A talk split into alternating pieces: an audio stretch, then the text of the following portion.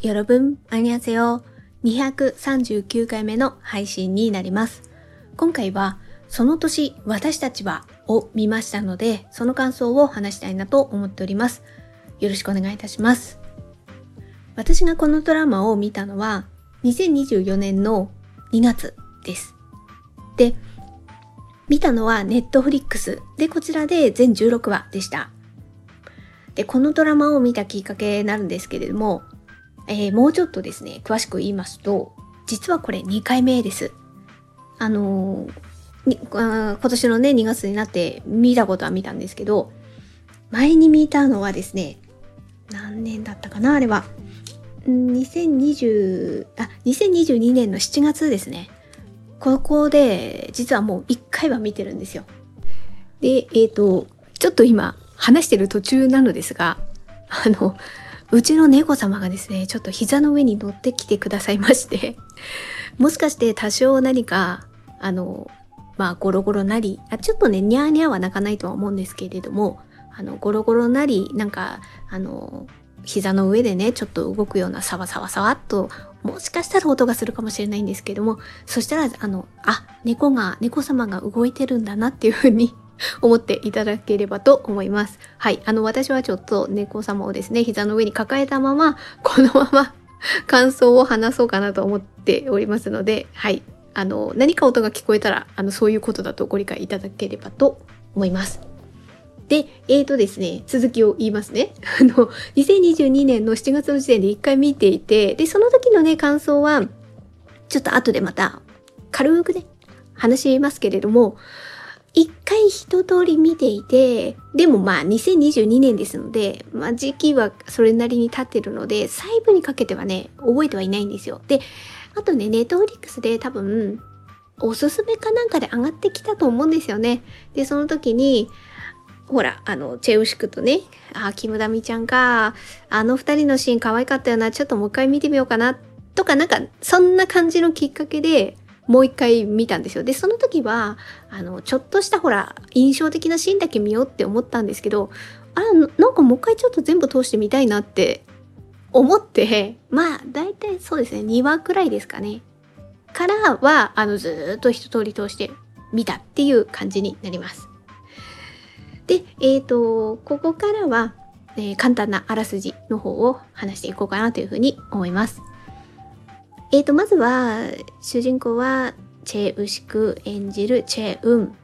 この人が画家なんですよね。で、もう一人が、キムダミ演じるククヨンス。この人が、ウンの元恋人ですね。で、現在は、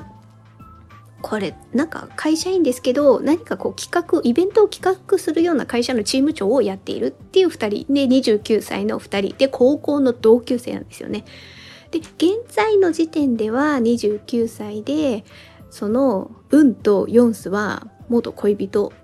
という関係性。ただ、今は接点はない。5年前に別れているっていう、まあ、状況から物語は始まっている。で、過去の2人は高校時代に同級生だったので、まあ、2人でドキュメンタリーに出演してるんですよね。こういうことがきっかけになって付き合うようになったっていう、このあたりのですね、過去の回想シーンが間に少しずつ入ってくる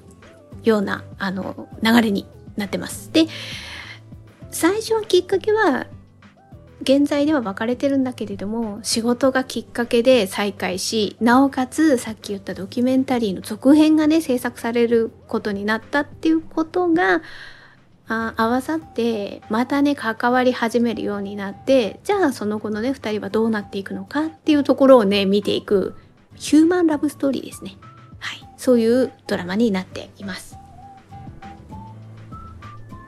で、ここからは自由に感想を話していきますので、これからこのドラマを見たい。なるべくネタバレ的な内容に触れたくないと思われる方は、一旦ここでストップしていただければと思います。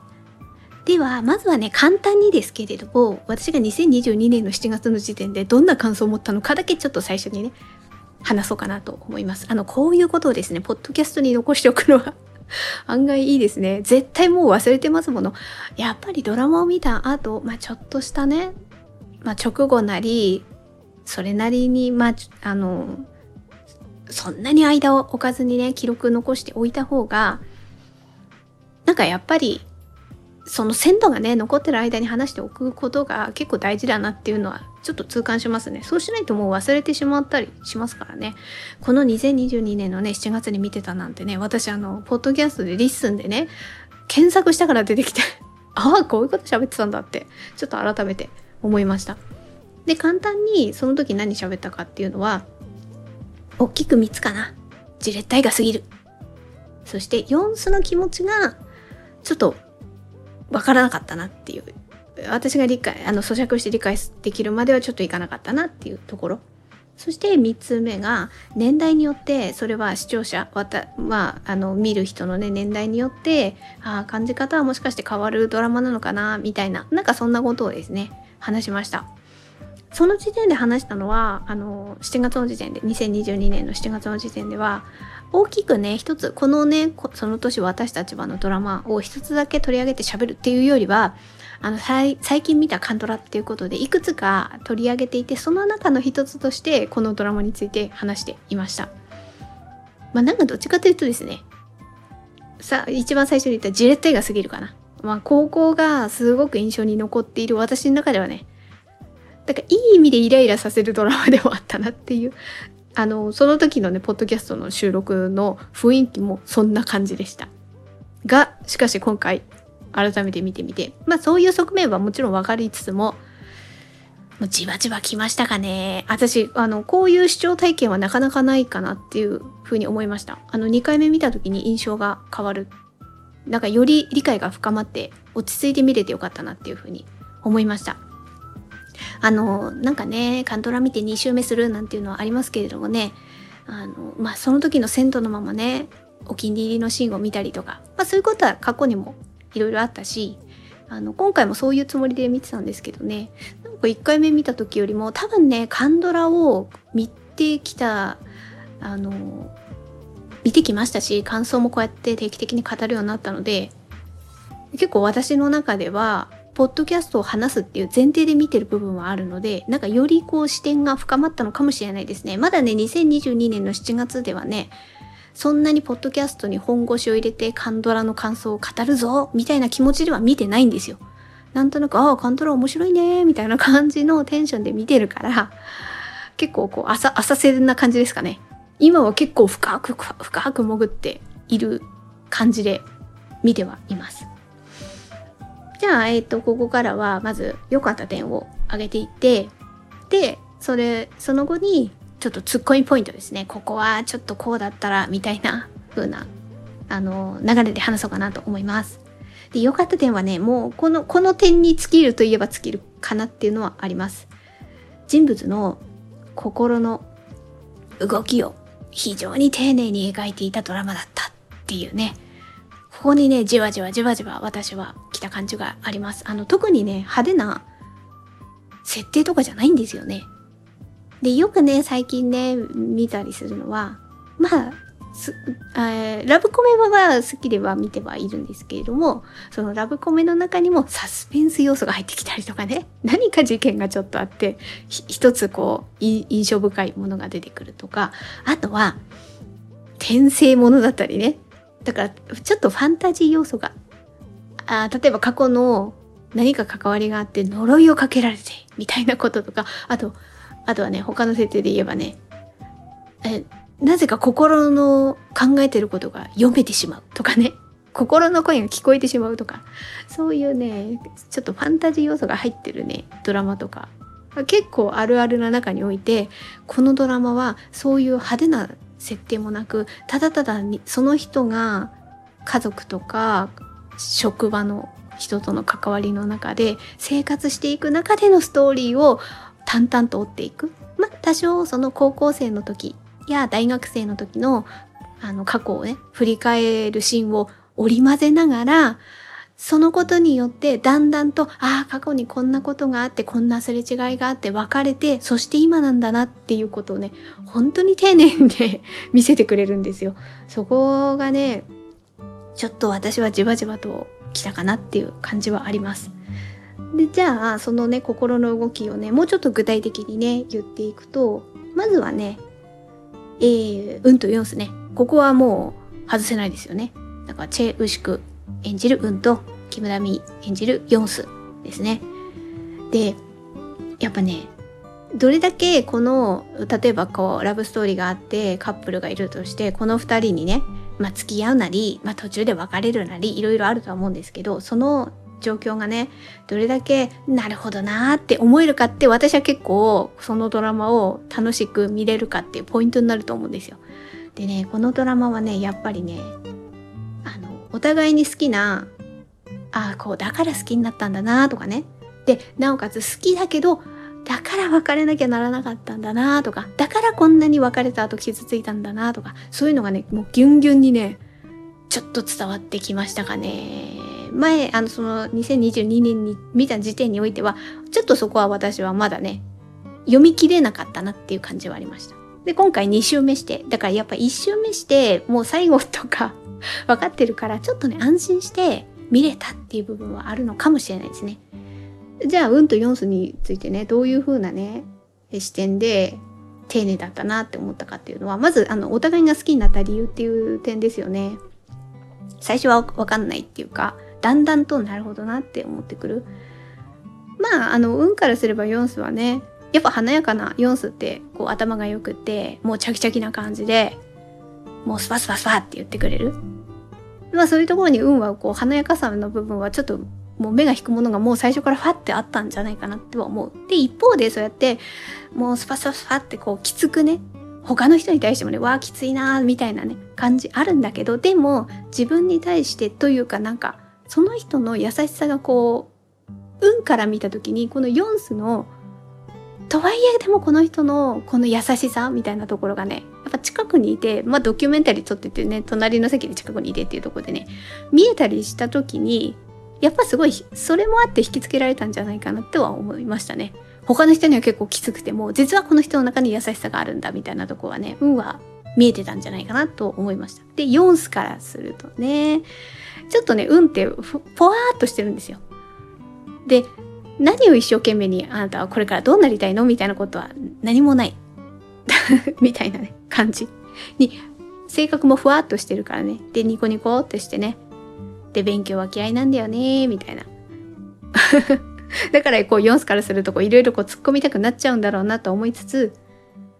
まあ、だんだん見ていくとわかるんだけれども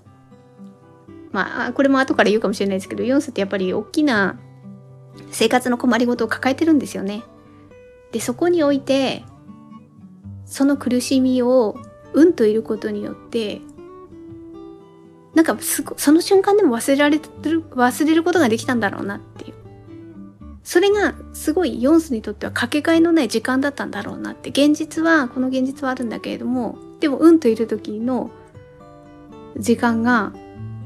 すごく光ってたんだろうなっていう。あのやっぱ印象的にね運が笑顔に運がヨンスに笑顔を見せるんですよね。そこがこう印象的にこうカメラでこうアップになったりとかする時のああヨンスは多分ね運のこういう笑顔を見てすごく気持ちが救われたんだろうなとかなんかねすごい思わせるんですよね。だからまあ脚本もそうだしそういう見せ方っていう点においてもああなるほどなって私はすごい感じました。だからまあお互いにね非常に惹かれてまあそのドキュメンタリーが終わるくらいの時に付き合っていくっていう流れは分かってじゃあその後にねなんで別れるのかっていうところですよね。喧嘩はねしていくんですよね。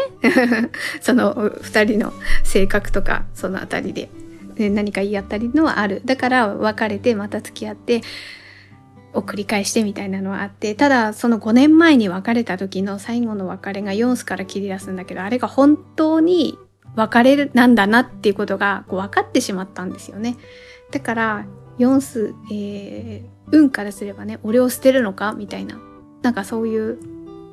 なんだろうな悲し悲しさ辛さ？あ今回はいつもと今までの別れとは違うんだなって分かってしまったことの傷つき。だからそこがすごく大変だった。その後のね運が大変だったっていう。でじゃあなんでヨンス別れを切り出すのと？いうことになった時のここが回想シーンでちょいちょい2人の会話がすれ違っていくとこ見せていくんですよね。ここが本当に絶妙だなと今回改めてね2度目の見て感じましたね。うんやっぱりこう印象的なのは大学の時の回想シーンですよね。だからまあ大きなこととしてはこれは運には言えなかったんだけど4素の中にさらに借金を抱えてしまうっていうとこがやっぱ大きな5年前の大きな出来事でそれまでも確かに生活は大変だったけどヨンスもアルバイトをしてなんとかそれでっていう。大変だけどなんとかっていう段階だったのがさらに借金を抱えていくことによってなんなんとか耐えられるぐらいの貧乏でいてよって確かヨンスが絶望して言うシーンもありますよね。あの辺が確か6話で出てきてあここなんだなっていうのが見てる視聴者からすればわかるんですよ。ね。でままずその大変なことがあってじゃあなんで運と離れるのかってなった時にそこの見えてる世界の違いにやっぱりヨンスがひしひしと痛感していくんですよね。であの運が本当は絵の才能があって先生に確か留学を勧められてるけれども運は断るんですよね。あの辺をまずヨンスが聞いてしまっていたっていうところが一つありますよね。で自分はこの生活のそれは私がそう思ったってことですけど自分がヨンスからすればこの生活でこんなに苦しんでいるのに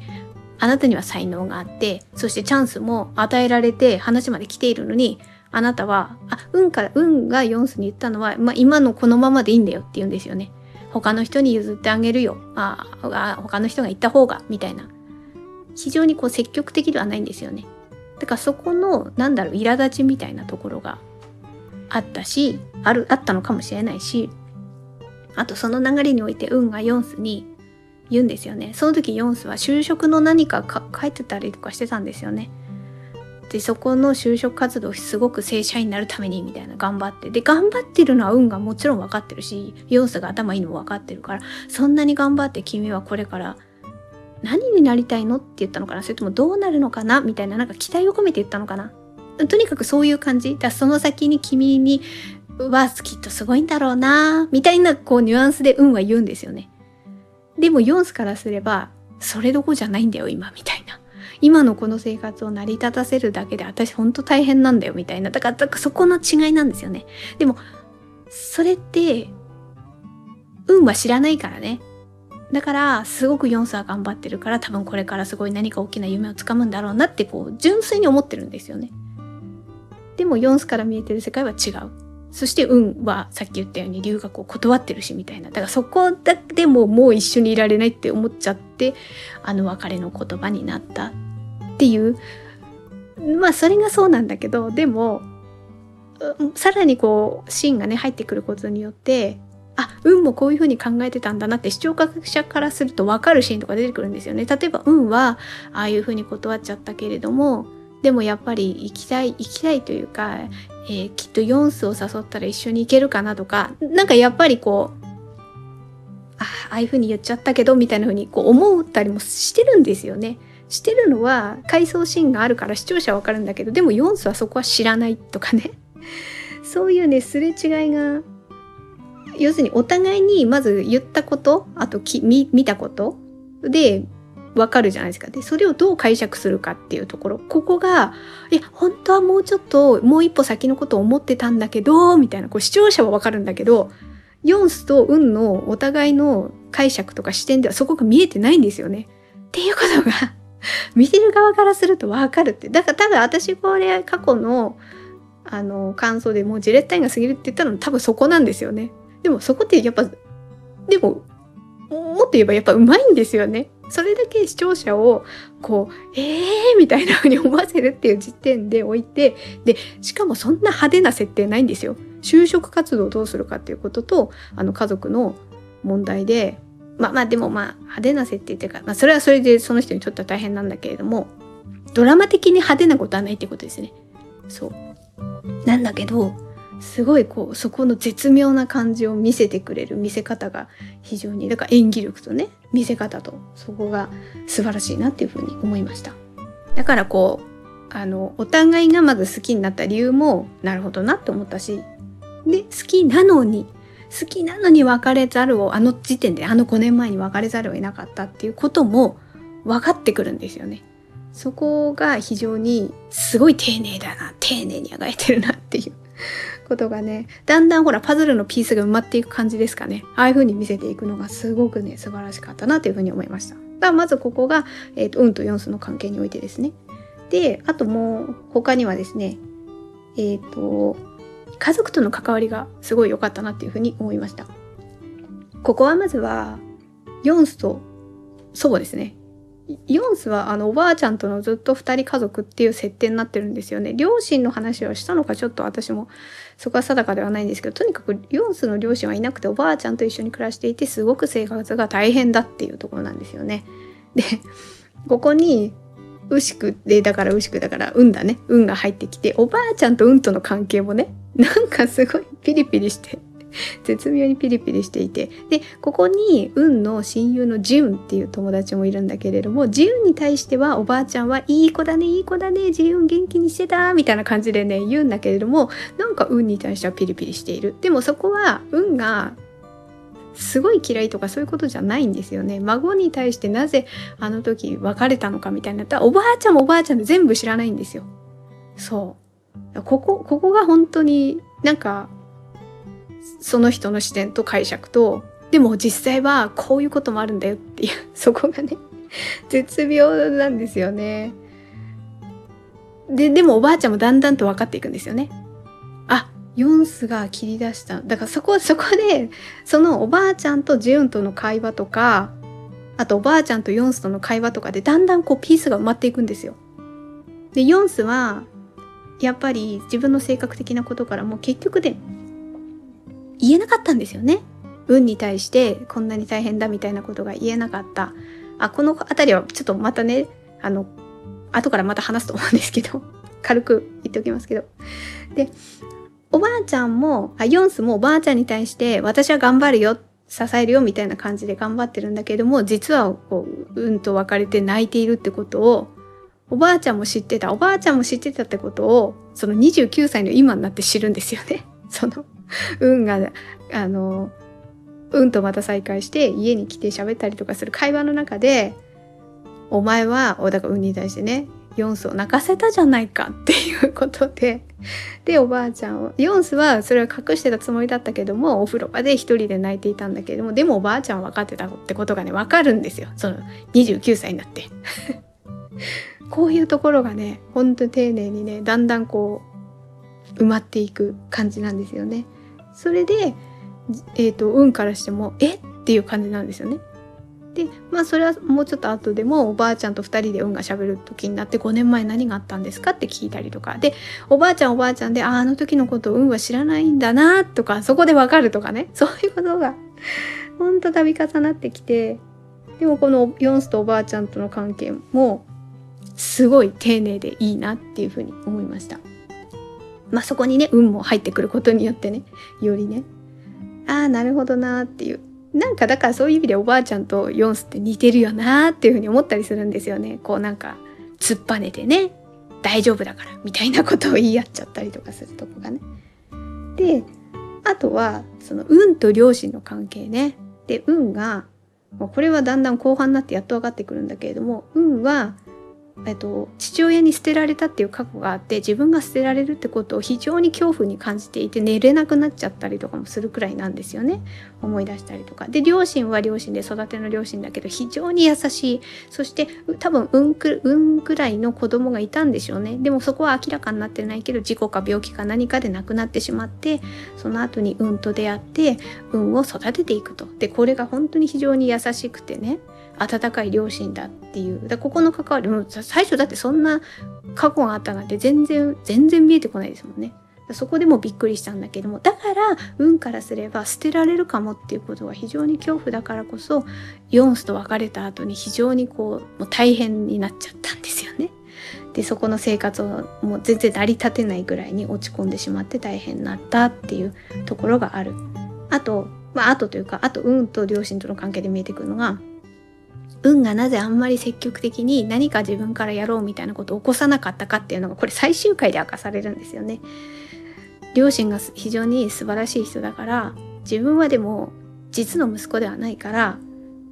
何か自分を出していくことによって両親と似てないっていうことを突きつけられるのが怖かったっていうまあそういうことなんですよねだから今のままでいいよみたいな風にねなるべく動きたくない何かしたくない自分からしたくないっていう感覚だったんですよ。それが明らかになるんですよね。でもそこのすれ違いってそのねヨンスと運が分かれる理由ともちょっと絡んでくるじゃないですか。ほら留学に話来たのに今のままでいいみたいな風に言っちゃうところ。そこもその両親と自分との関係でおいてやっぱ何か運の中にそこから解き放てられない何かがあったっていうのがでもこれ最終回で明かされるからね。本当すごい丁寧ですよね。そう簡単には明かせず最後の最後までああなるほどああこうだったから運ってこういう感じの性格なんだなとか、ねあんまり動かきたがらなかったんだな自分から積極的じゃなかったんだなとか そういうとこね見せてくるんですよね。あとその運と両親で言えば運は自分が養子だってこと分かってるけど両親は知らないだろうなっていうかそのこと言わないんですよね。で両親は両親で実の子供亡くなった子供を大大切にしていて秋に多分お墓参りに行くんですよね。でその時には運にはそういうふうにははっきりと言わずに旅行行ってくるねみたいな感じで行くっていうのがこうなんだろうなその時の流れになってるんですよね。でそれをお互いに言ってなかったけれども実はお互いにそうやってるあそういうふうにしてるんだろうなって分かってることを最後ねあ分かってたんだみたいなになるじゃないですか。あのうんと母親のねシーンでね。だだからそのその流れにおいて運があの担く似ない似てないってことにね自分が気づくのが怖かったみたいなこと言うんですよね。だそこからで視聴者は分かっていくっていうだそこにつながるんですけどもうそこの流れが本当に素晴らしい。私はすごいね打たれた感じですね。その点においてもね。あとねあの友人との関わりね。ここも結構大きいですよね。まず運と自運ね。自運の方も実の母親との関係において非常に難しい背景を抱えていてだけどこう運の家族がいたからこそみたいなところがあって生きてこれたみたいなね。でだけど運はヨンスが好きでジュンもヨンスが好きっていうこの複雑なところ絶妙に入れてきてましたよね。この関係を崩さないためにってこうジュンも抑えてる感じの演技とかも良かったですよね。なんか孤独を抱えつつも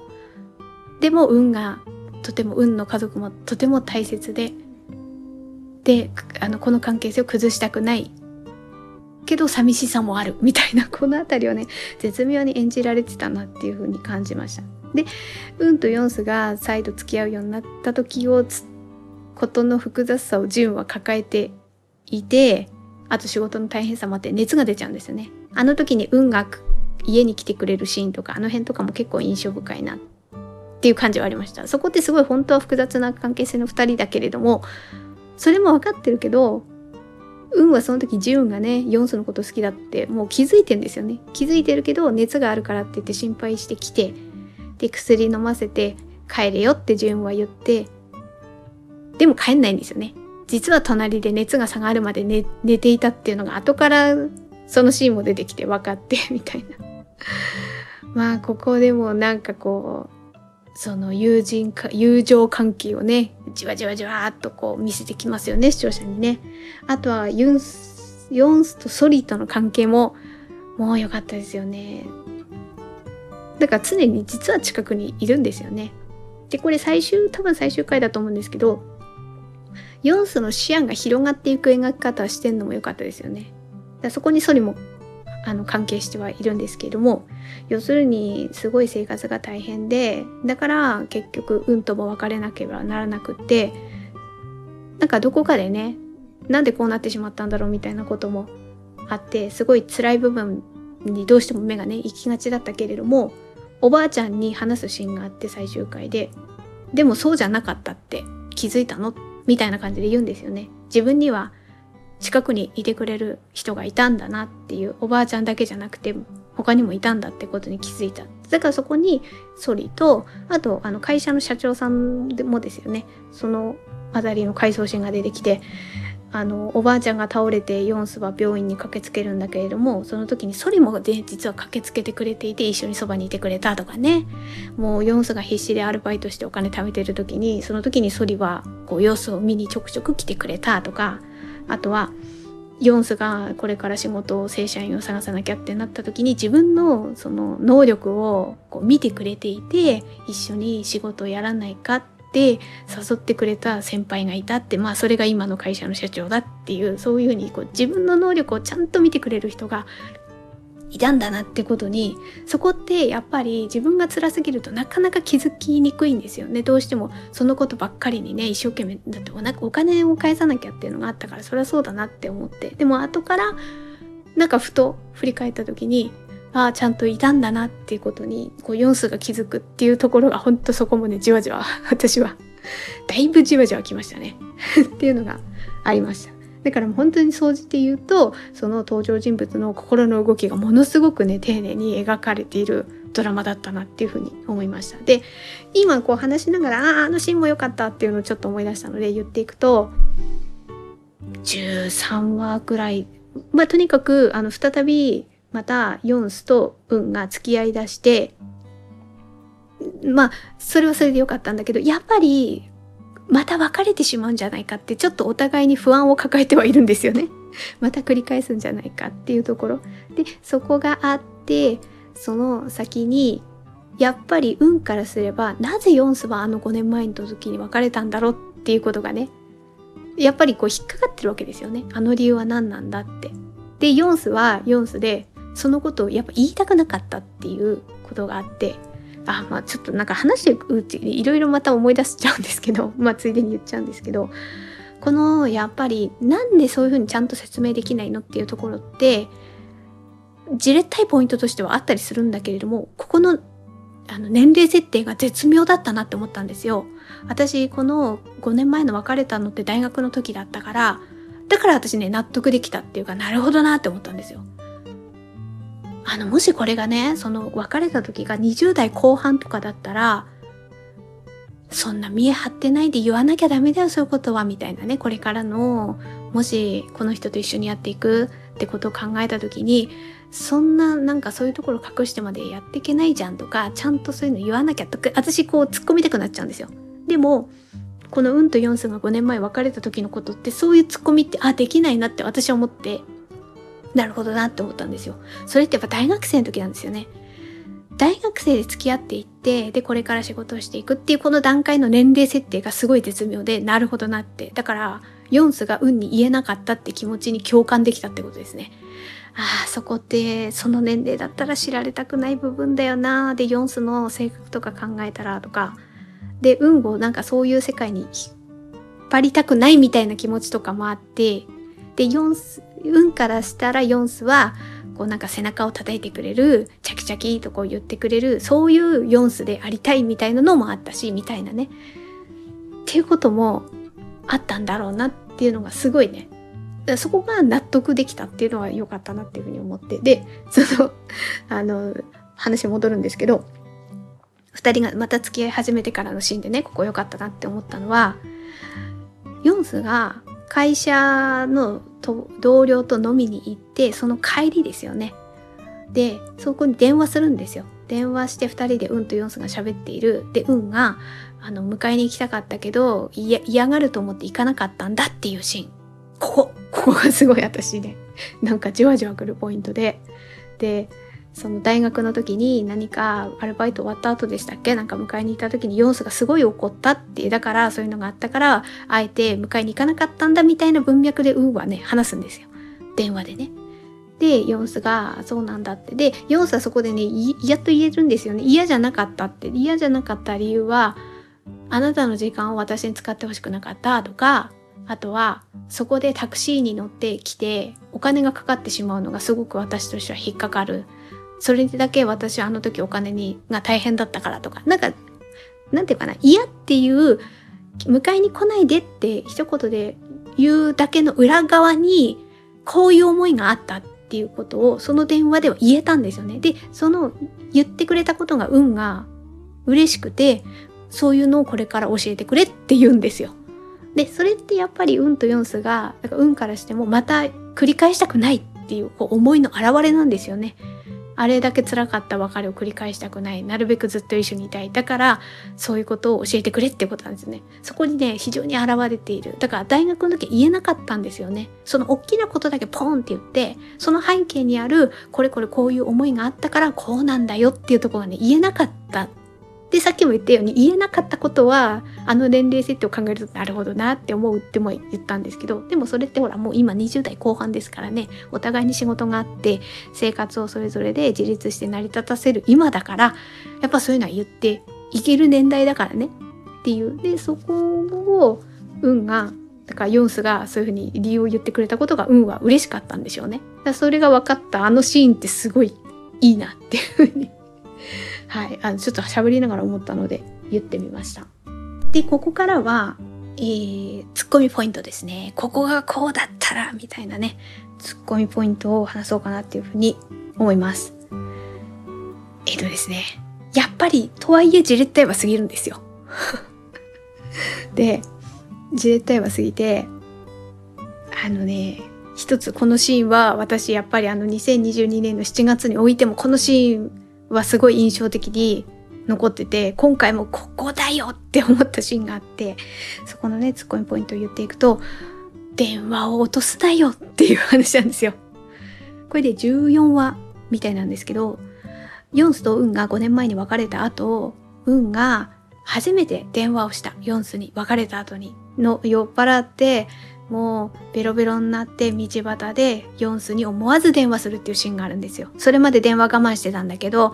飲んだ勢いで理由を教えてくれって電話をするんですよ。で、ヨンスがその運の様子の声を聞いてね、そこで言うんですよ。実はって、本当に家が大変で、もう余裕がないんだってこう言ったんです。その時言ったんですよ。その時に電話を落としててその話を聞き逃しちゃったんですよ。もうあそこは、もう前回見た時はもう今回もちょっとすっごい絶妙にイラッとさせる。よりによってそこで。だからまあ、ジェイ・ウシクの演技がうまいって言えばうまいんですよ。そこで落とすなよ、電話をっていうこと。で、その後から、それを言った後に、の話からは聞こえたんですよ。だから、あなたがヨンスが言ったあなたが私の不幸まで愛する必要はないって言った。そこから聞いてるんですよ。だからいやそんなことでって言ってるんですよね。でもそこは中心の軸ではなくて本当は借金背負わされて もう余裕なくて大変ってそこなんですよね。本当の核にある部分は。でもヨンスはそこは言えないから家が本当に大変で余裕がなくてって言うんだけどそこを聞き逃しちゃう。し、運はね。で、ヨンスからしたら運が聞き逃してるってことが分かってないんですよ。電話落としてんの見えないでしょだから。で、ヨンスが聞くのは、いや、そんなことでっていう運の話なんですよね。運の言葉。そこは聞こえてるから、電話落としたのは分かってないし、もうそこのすれ違いが本当に、いやーって思っちゃったな。だから、うまいといえばうまいんですよ。だから、もう紙一重ですよね。こっちからするとイライラするんだけどでもそれだけイライラさせる見せ方をさせてることのうまさでもあるっていう両方の側面もありますよね。だからいい点とも言えるっていうところでねツッコミポイントでもあるけどいい点でもあるっていうところですね。まあそこが一つとあとはアイドルの AG の役。ここの感じがなんだろうなそのそこがまあツッコミポイントというか、あの、現実的にね、運の絵に、最初はね、そのアイドルの AG が、まあ、惚れ込むみたいな感じになって、で、その運と知り合って、で、運をなんか好きになるっていう設定なんですよね。そこにおいてね、好きになるかって ちょっと突っ込んでしまったってここがちょっと突っ込みポイントかな。だからまあ全体的にこのアイドルのこの方がね入ってくるシーンがなんかちょっとこうそうですね浮いてるというかだから多分そこはそんなに好きになるかなっていうとこ多分私のこのなんだろうなふうに思ってしまった部分がちょっと邪魔してるね、感じ。だからここをどう解釈するかっていうとこによってちょっと違ってくるんでしょうけれども、でも本当大事なことは大事なんですよ。やっぱりこの方は、ね、結構見る目があってね、見抜く目は持ってるんですよ。まあ、繊細だからすごくアイドルとしてもちょっときっと大変だったんだろうなとも想像つくし、一方でこうちゃんとこう見る目もあるから画家としての運の素質ももうずっと信じて見ていたっていうのは非常に運にとっては大事だったんじゃないかなとも思ったりするし、こうほらすぐ自運が4数を好きだったってこともねすぐ見抜いたりとかピーンとくるんですよねこの人ね。まあそういうところでねあの目立つ存在ではあったんだけれどもそこがなかなかね運のこと好きになるのかな？みたいなちょっと思ってしまう部分がちょっとツッコミポイントではありました。あと、ツッコミポイントっていう意味ではないんですけれども、ちょっと2回目を見ることによって発見したっていう意味においての話になるんですけれども、運のマネージャーのうの。この人が生まれ変わってもよろしくに出てたあの、あのほら気持ちをこう抑えるサブカップルのあの秘書の方だったんだっていうのが本当になんか改めてね。だからもともとその年私たちはを見ていて、で、生まれ変わってもよろしくはそのね、1年後だったりそのもっと後なんだけれども、その時に同一人物だと気づけなかったな。だから今回2回目をね、見ることによって、あ、あの秘書じゃないかっていうふうにね、思って、まあこうやってね、カンドラを見ていくと、あ、あのドラマに実はこの人が出てたんだっていうのを、ちょっと改めてね、感じたりとかして、その時の流れとかね、もうあの役ではいい役どころしてたな一方でこっちではちょっとね、もうちょっと違うね、役どころしてたんだとかっていうところを味わえるところも、カンドラの、まあ見続けることによって出てくる楽しさだななんていうふうには感じました。まあ今回ね、改めてちょっと初めてのこれ、こういうパターンでの感想を語るのは初めてのパターンになりますよね。あの、2回目を見て、1回目をそんなにちゃんと取り上げてね、あの、語ったわけではないのに、2回目新たな発見をしてね、それでこう、じわじわいいなっていうふうに思って、思わずこう、一本丸々、このドラマについて語ったみたいな配信ってね、今までなかったので、でも、こういうことも、やっぱりその見終わった後にちゃんと記録を残しておく。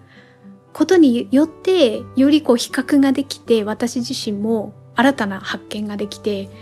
ちょっと面白かったなっていうふうに思いました。だからやっぱりね何かしらの感想を残しておくっていうことは大事なんだなっていうことをねうん改めてちょっと今回感じたのでそこが非常にこう面白いなっていうふうに思いました。ということで今回はその年私たちはを見ましたのでその感想についてお話しさせていただきました。最後まで聞いていただいてありがとうございました。程よい一日をお過ごしください。スノーでした。